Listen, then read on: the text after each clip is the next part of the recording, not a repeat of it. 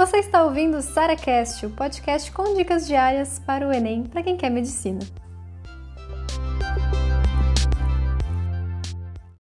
Quantas provas antigas você deve fazer por semana para passar em medicina? Então vamos começar do básico aqui, vamos pensar o seguinte: eu tenho que fazer simulados desde o início do estudo? Resposta: com certeza tá? Existe um monte de pessoas aí que ficam falando para vocês: ah, não, você só, precisa fazer, só pode fazer provas antigas depois de você ter visto tantos por cento do conteúdo, ou ter visto conteúdo inteiro. Gente, não existe conteúdo inteiro visto sabe? Não existe você ver teoria inteira, depois você ir para prática. Você só vai conseguir assimilar a teoria quando você de fato foi para a prática e a única forma de você aprender a lidar com o tempo de prova, aprender a lidar com de fato a resistência de você ficar ali cinco horas sentado fazendo questão. Então assim, é um simulado, ele faz parte do nosso estudo desde o primeiro dia que a gente vai que a gente decidiu começar a estudar, tá certo?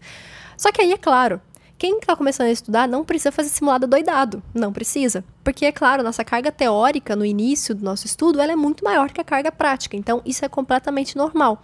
E depois, conforme a gente vai progredindo ali na, nas porcentagens de acerto, então a gente vai evoluindo, a gente vai ver que a gente é simulado, inclusive, ele é um excelente parâmetro para ver evolução.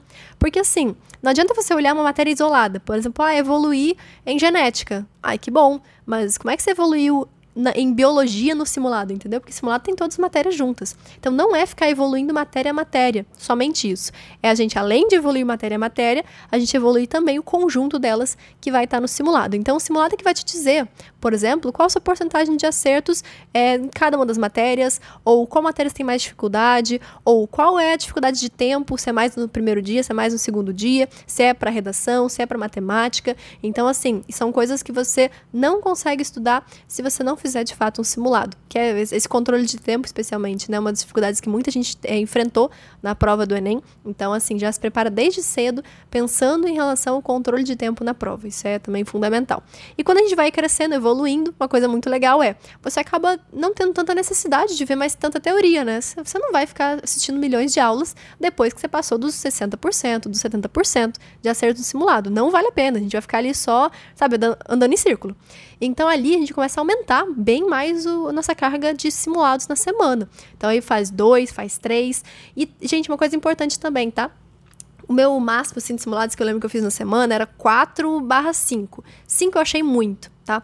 E como simulado, eu falo um dia só de, de, de Enem, por exemplo, tá? É, dia 1 um é um simulado, dia 2 é o outro simulado, tá? Então, assim, contando 90 questões, mais ou menos a redação. Eu já cheguei a fazer simulado todos os dias da semana, tipo segunda a sexta, mas eu achei muito cansativo, tá? Porque não só fazer, você precisa corrigir esse simulado.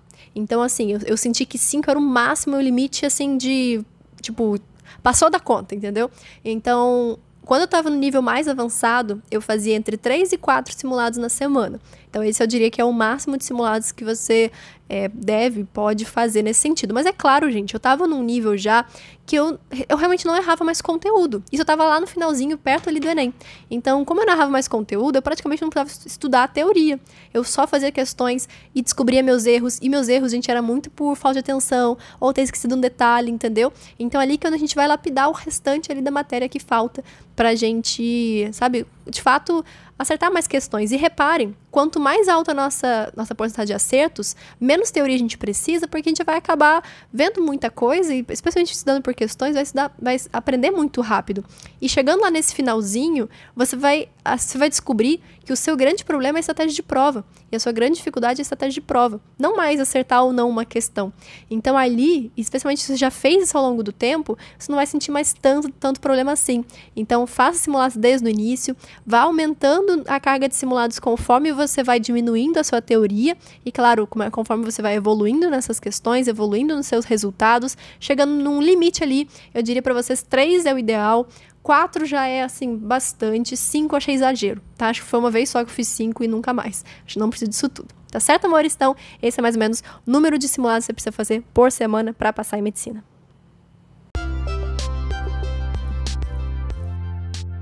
Você ouviu mais um SaraCast, o podcast com dicas diárias para o Enem.